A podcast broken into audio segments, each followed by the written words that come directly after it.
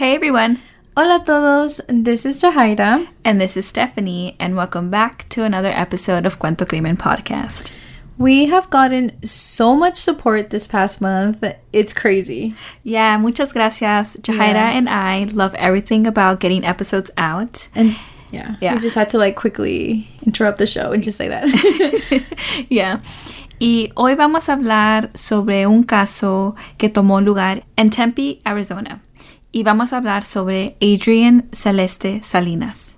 Como siempre, if you have already been listening to us, you already know. But if you are a new listener, we would like to give you all a heads up because we will be talking about sensitive topics in this podcast. And in this case specifically, we will be talking about disappearance and murder. Y también queremos decir que hablamos de estos casos con todo respeto a la familia y a las víctimas. And if we share these cases, it's just to spread awareness and hope to help out in any way possible. So now let's begin today's case.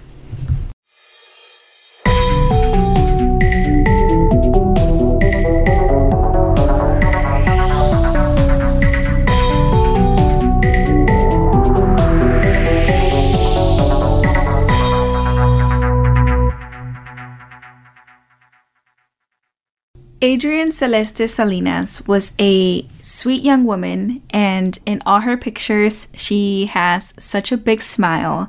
And every article mentions how beautiful her smile is, and it's so true. She does. Um, todos sus amigos dicen que era bien amable and even soft spoken. And no one had anything bad to say about her. Um, she was just a really nice person to have around. Adrienne estaba viviendo en Tempe, Arizona, and she had just graduated high school. Y ella se fue a vivir con sus amigas Shani Duggan and Rebecca Flores. Adrienne was attending Gateway Community College. You know, this is like the new fun lifestyle to her, and she was just enjoying herself and the freedom that comes when you're living on your own. Yeah, so she and her two roommates had an apartment together, and it was pretty close to Arizona State University. And um, so I feel like we can kind of picture the environment. It's a very um, College town. college town, yeah. Um, and so, you know, it's really normal for them to throw parties, and I mean, that's what they did. Yeah.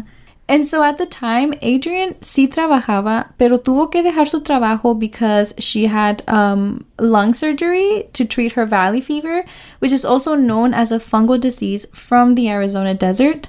Um, Steph and I don't know much about this, but um, that was just something that was currently happening in her life. And she was also seeing a guy. His name was Francisco Arteaga, who was also known as Fran. That was what he went by. And they had been seeing each other for a long time now. Pero no eran novios oficial.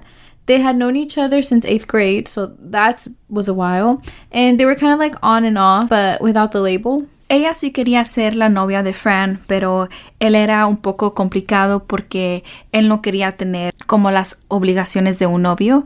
Típicamente. Yeah, típicamente. Eh, you know, él quería estar soltero, pero también él sí quería a Adrian. Él sí enseñaba like affection, Affection. y you know, he just also cared about her. I feel like it's always like that awkward stage of like wanting to be with someone, pero no, not the commitment. Yeah. It's just always a strange Situation. situation. um, but yeah, ellos eran jóvenes, and you know they were both living the college lifestyle, going to class. Some were working. Obviously, there's going to be a little bit of partying. Um, I think it's just your typical college lifestyle. Yeah, very typical college lifestyle. They would throw parties and um but you know, this party in particular was very different porque la noche del 14 de junio de 2013, Adrian y las muchachas del apartamento tuvieron una fiesta. And it was a full house party, as you know, we would say, porque decían que había como 40 personas en la fiesta. Y en la fiesta eran como las dos y media de la mañana cuando Adrian y su novio Francisco, we'll just refer to him as su novio, even though they weren't official, um, tuvieron una discusión.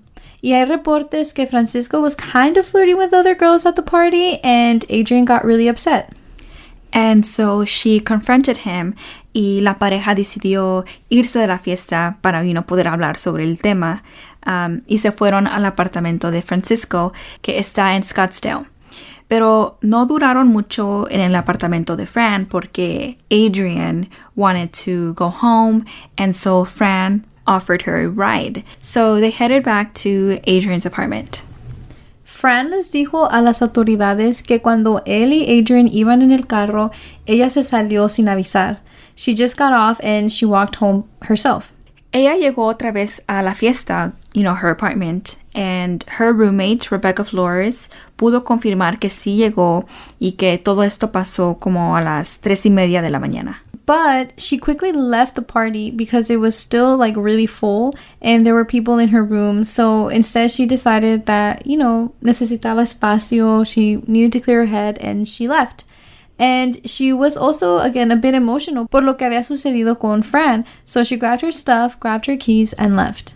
Pero antes de irse, sí hubo gente que estaba ahí en la fiesta que la quiso detener porque iba un poco tomada and she was getting in her car. So they tried to stop her, but I mean, she was really determined to leave. And I think we can all agree que cuando alguien está tomado, they can be like very stubborn, you know?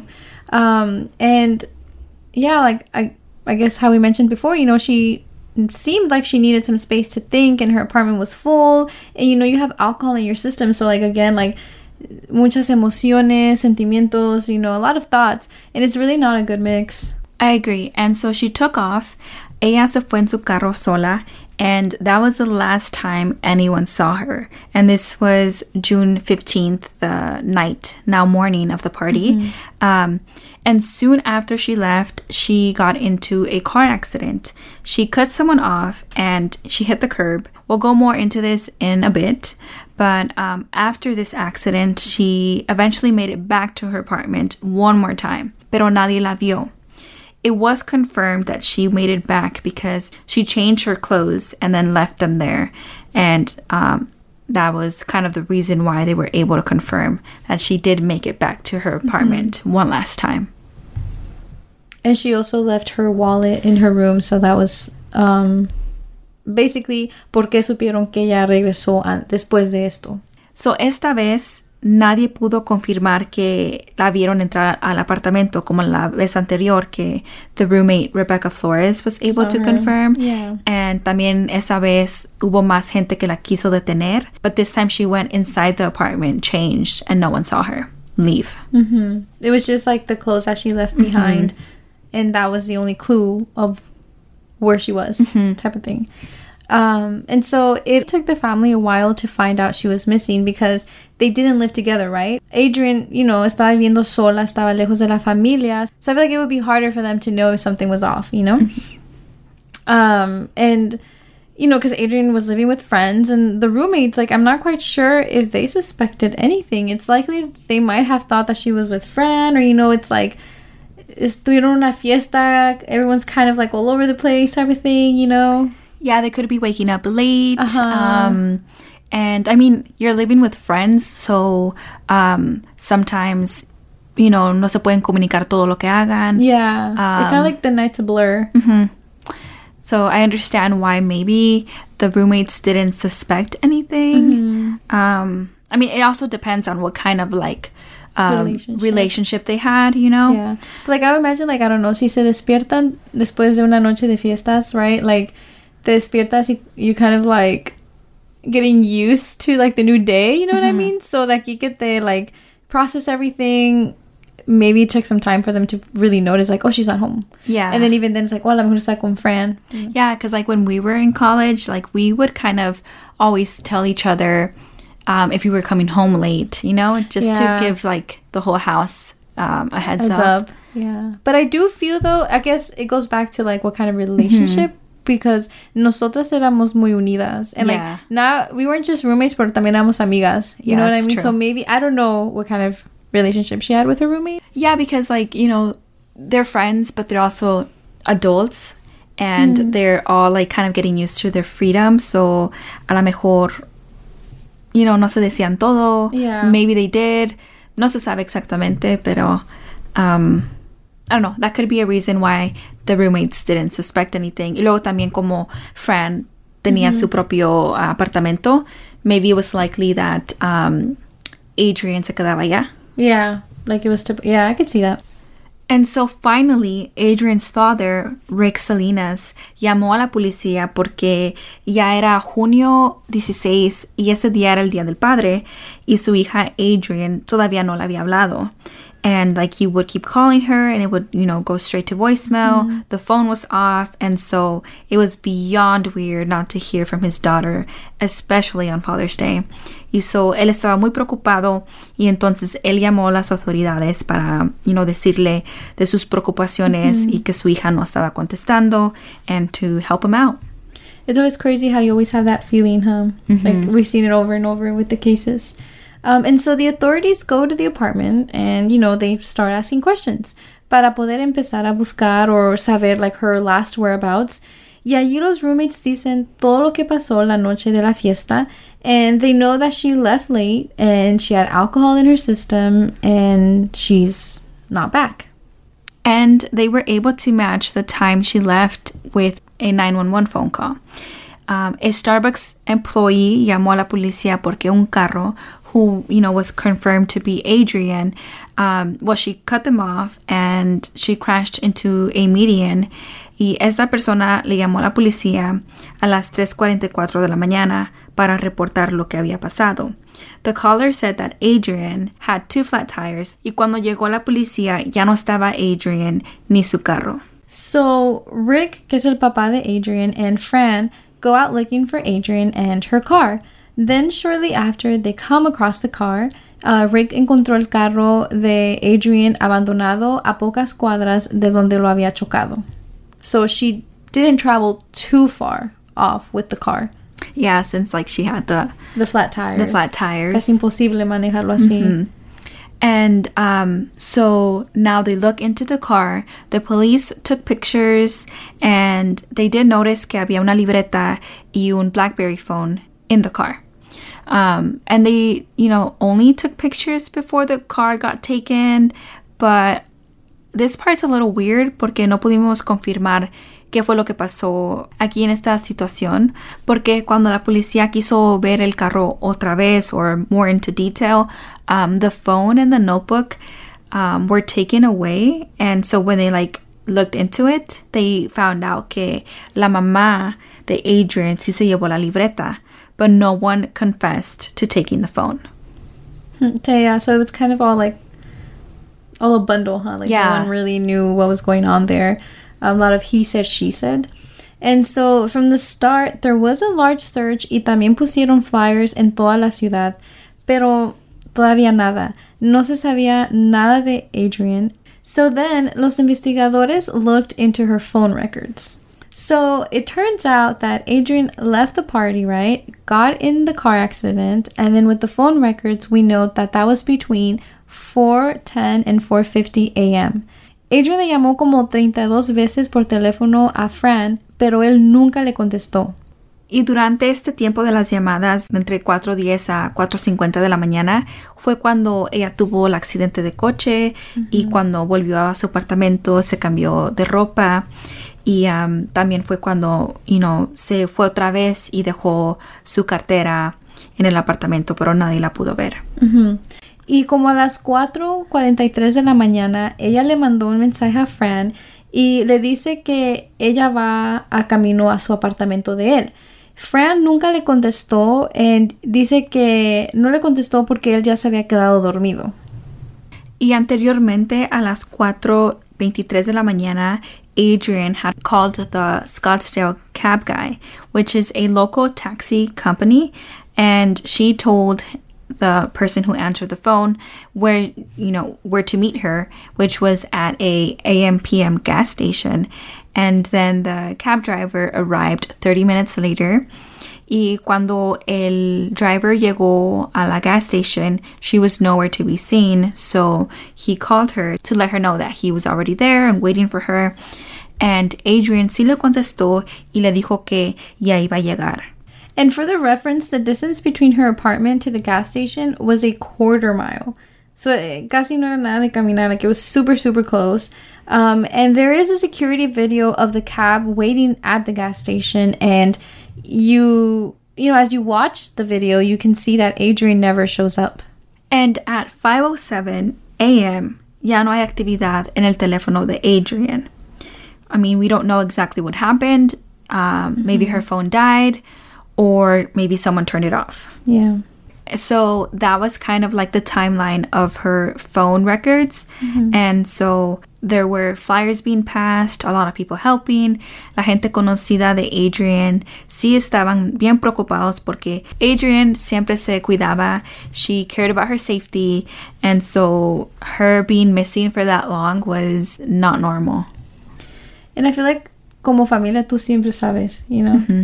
Y las autoridades hicieron muchas entrevistas. Entrevistaron a las dos muchachas que vivían con Adrienne, también al novio Fran, también a las 40 personas que fueron a la fiesta. You know, all in hopes that someone knew something of her, in hopes that someone saw something or just maybe even heard her say something, you know? Yeah, just any little hint, you know? Uh, I mean, it was 40 people at a party. Like, Yeah. how How do they miss her? how do they miss her? but then again, it's a party. Están tomando. I feel like maybe they might have seen her, but like they're also drinking, so they might have confused the time that she was mm. there and they did try to stop Yeah. her. You know? I mean, like it's all like a blur. A blur. Yeah. But you know what? I think it's kind of co- not cool, but like I'm glad that the investigators took this step, you know, to go through the whole 40 people that were at the party. yeah. Yeah, that, that is a lot of interviewing. Yeah. Y también entrevistaron a los roommates de Francisco. Y ellos dijeron que Francisco sí llegó a la casa entre las 2 de la mañana y las 5 de la mañana la noche de la fiesta. También dijeron que Francisco estaba llorando ya que se dio cuenta que Adrienne estaba desaparecida. That he was helping out in any way he could. You know, he was desperate. He was very worried. He was passing out flyers and just doing anything to find his significant other. So then the authorities look into the taxi driver that Adrienne had called. So a little background on the taxi cabman. She called the Scottsdale Cab Guy, which is again a local taxi company. Um, y esta compañía is owned by Tom Simon Sr. y su hijo Tom Simon Jr., who happens to work for the company as well. Entonces la policía se conectó con la compañía para poder hablar con la persona que iba a recoger a Adrienne, and it happened to be the son, Tom Simon Jr. And there has been some suspicious reports on him after the disappearance of Adrienne, and we'll go into that in a bit. Entonces la policía se conectó con Tom Simon Jr. and Sr. Y cuando le llamaron a Tom Simon Jr., él estaba trabajando Yeah, so Tom Simon Jr. was taking a couple passengers to the Grand Canyon durante la llamada, and they had made a stop in Sedona. I don't know where they were picked up or how long this cab drive was, but a lo mejor tuvieron que parar porque era un viaje largo, me imagino, you know. O a lo mejor pasaron para agarrar gasolina. I'm not too sure. But point is, you know, they were taking a break. Um, but anyways, there he opened up his trunk and he pulled out a hacksaw and acted surprised about having it. suspicious. Yeah, like how do you not know what's in your car? Yeah, and then um, so the passengers, you know, being in the car, um, and then also overhearing the conversation that he just had with police, and then you know, Oh yeah, I seeing would definitely be like alert, alert. yeah, like I need to report this, and they did. Um, and one of the passengers reported this whole interaction with the police porque ella no se sentía segura. She got a bad vibe y sentía como que algo malo le podía pasar, you know, being there.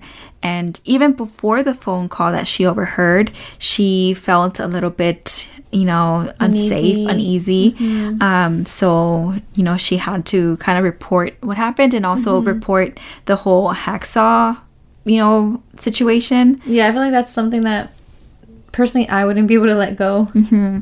And so la policía puso a Tom Simon Jr. en vigilancia y lo siguieron por tres horas on June 20th, 2013, pero en el proceso lo perdieron y ya no lo pudieron encontrar. And on June 27th of 2013, los investigadores con una orden de registro fueron a revisar el apartamento y taxi de Tom Simon Jr. y tomaron su ADN, pero no hubo ninguna evidencia en el taxi de um, Adrian. And he wasn't too happy about it, about like giving his DNA and just him, you know, being questioned. Um, dijo que they were violating him y que él no tuvo nada que ver con Adrienne y que él solo la iba a ir a recoger and um, that he was only doing his job. Yeah, it seemed like he was very defensive about Very defensive. getting questioned. And there was actually another incident that happened a month after the disappearance of Adrienne that's related to Tom Simon Jr. En la mañana del 8 de julio del 2013, a neighbor heard screams from a woman in desperation from Tom Simon Jr.'s apartment. And that it, he said that it sounded como si alguien le estaba cubriendo la boca. This is very suspicious porque um, this report was made a month after Adrienne's disappearance. Yeah. Um, at this point, no sabemos dónde está Adrienne. Adrienne, um, if she's alive. Um, we don't really know anything. So this Yeah. call is very alarming. Yeah, because potentially la mujer que escucharon puede ser Adrienne y él la tiene, you know? Ugh, it give me like the chills. And so the police did ask him about it, but of course he didn't let them inside the apartment. And that was about it. Like they never followed up on this phone call. They never really questioned him like more about it or pressed him about it, you know? Yeah, and um, a little bit about Tom Simon Sr., the dad of Tom Simon Jr. Um, well, he had like a couple of troubles with the law, but like nothing related to Adrienne. Um, you know, we just wanted to mention that as well. I mean, a criminal record doesn't really say anything about you, you know? Yeah. Um, but we still wanted to mention it. Um, so neither Tom Simon Sr. nor Tom Simon Jr. have been named as suspects. Which is very like kind of questionable. Yeah. you know, but. Y un mes después de la desaparición de Adrienne, Tom Simon Sr. goes to Adrienne's apartment and he tries to trace her steps, which I think is very. I don't know, it stuck out to me. And so he goes over theories and you know he's he's stating what he thinks happened y luego sube este video a YouTube. We will link the video in our sources and let us know what you think. Um, he did say that this, that doing this would be helpful, and um, I don't know.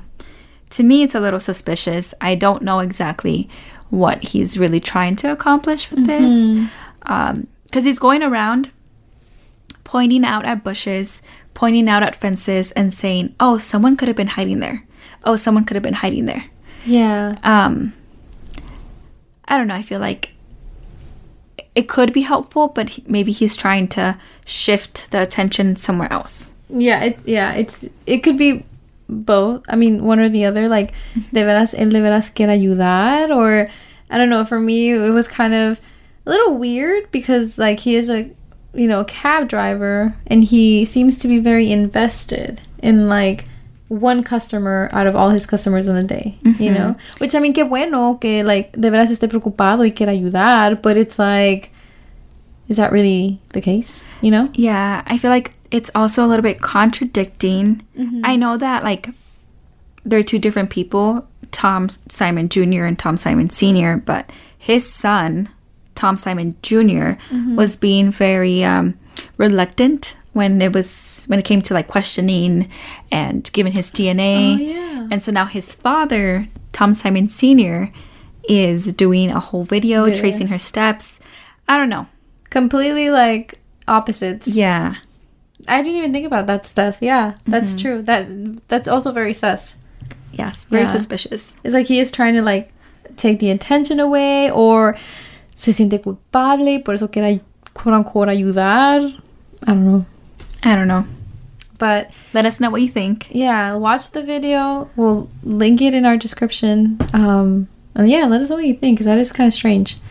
Dos meses después, on August 6 of 2013, there was a really bad storm that caused a big flooding. And so because of all the flooding, like a lot of like remains from under the ground kind of like resurfaced. A teen's remains were found in the Apache Junction. The medical examiner described the remains as mummified. What they found were just bones, and they didn't mention a cause of death, and they were finally able to confirm that it was Adrienne through hospital records, specifically because of that surgery she had before. Um, and after the autopsy, they did officially confirm that it was Adrienne. But finding the body gave no answers because the body was, you know, in water for so long, um, with the whole storm, I don't know, was being kind of like compromised. So they couldn't figure out the cause of death or where the crime happened or how she got there. Um, I mean, you know, typically when you find a body, um, you get some answers. And in this case, like, there's nothing. They just have the body and that's yeah. it. Like, they could only confirm it was her. That's it. That must be very frustrating.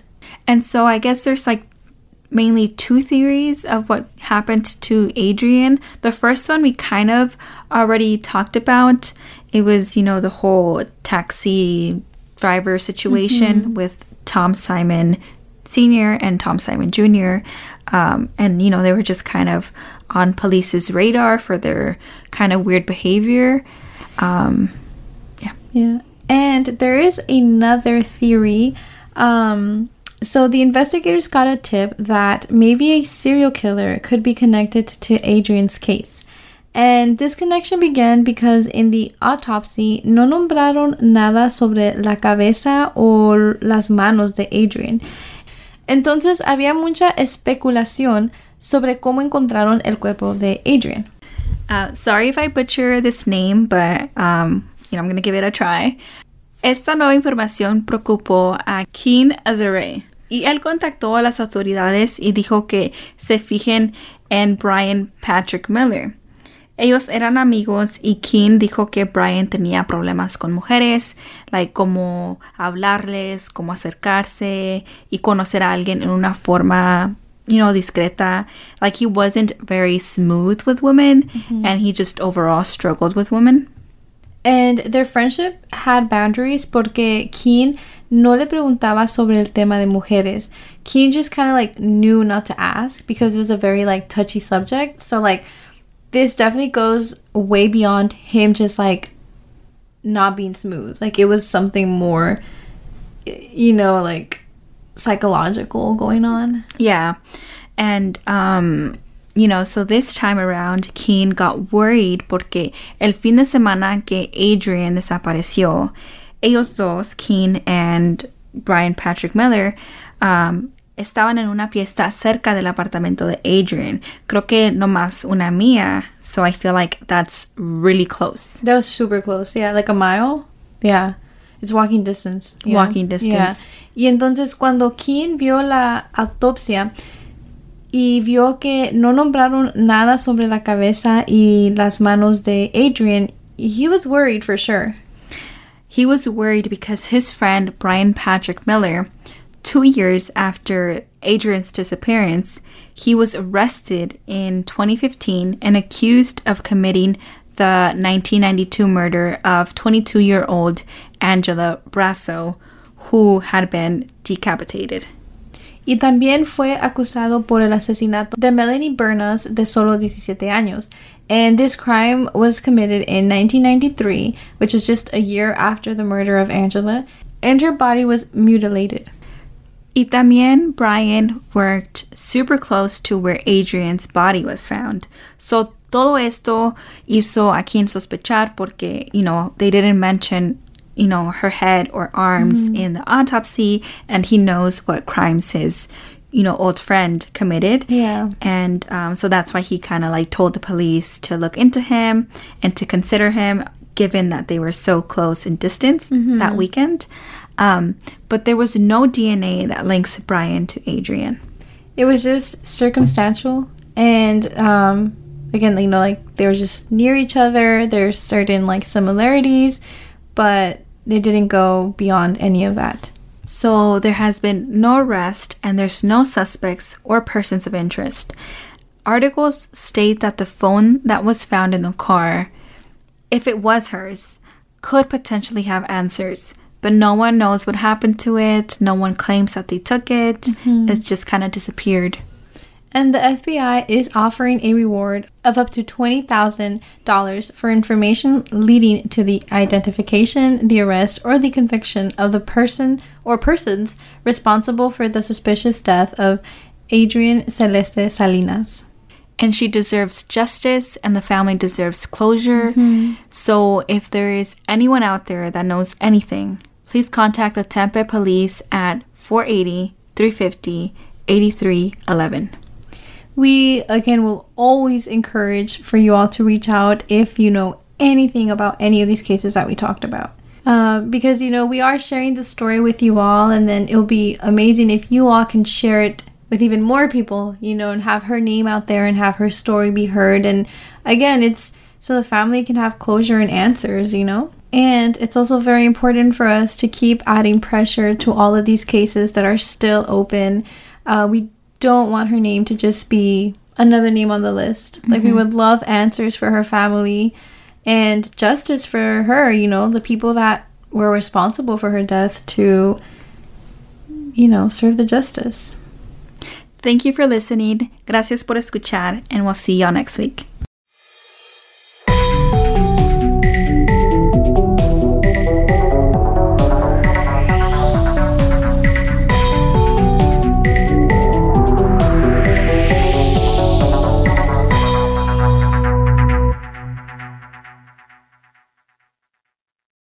What's up, guys? This is the Unnoticed Podcast with your host George. and your host Ricardo, where we get straight into pop culture, true crime, conspiracies, and scary stories. making you feel like you're right in the room with your homies. And you can find the Unnoticed Podcast on all platforms. And with that being said, Welcome back to the spot. Don't make it hot, we love you. even if you love us or not. Ah. Clown Boys.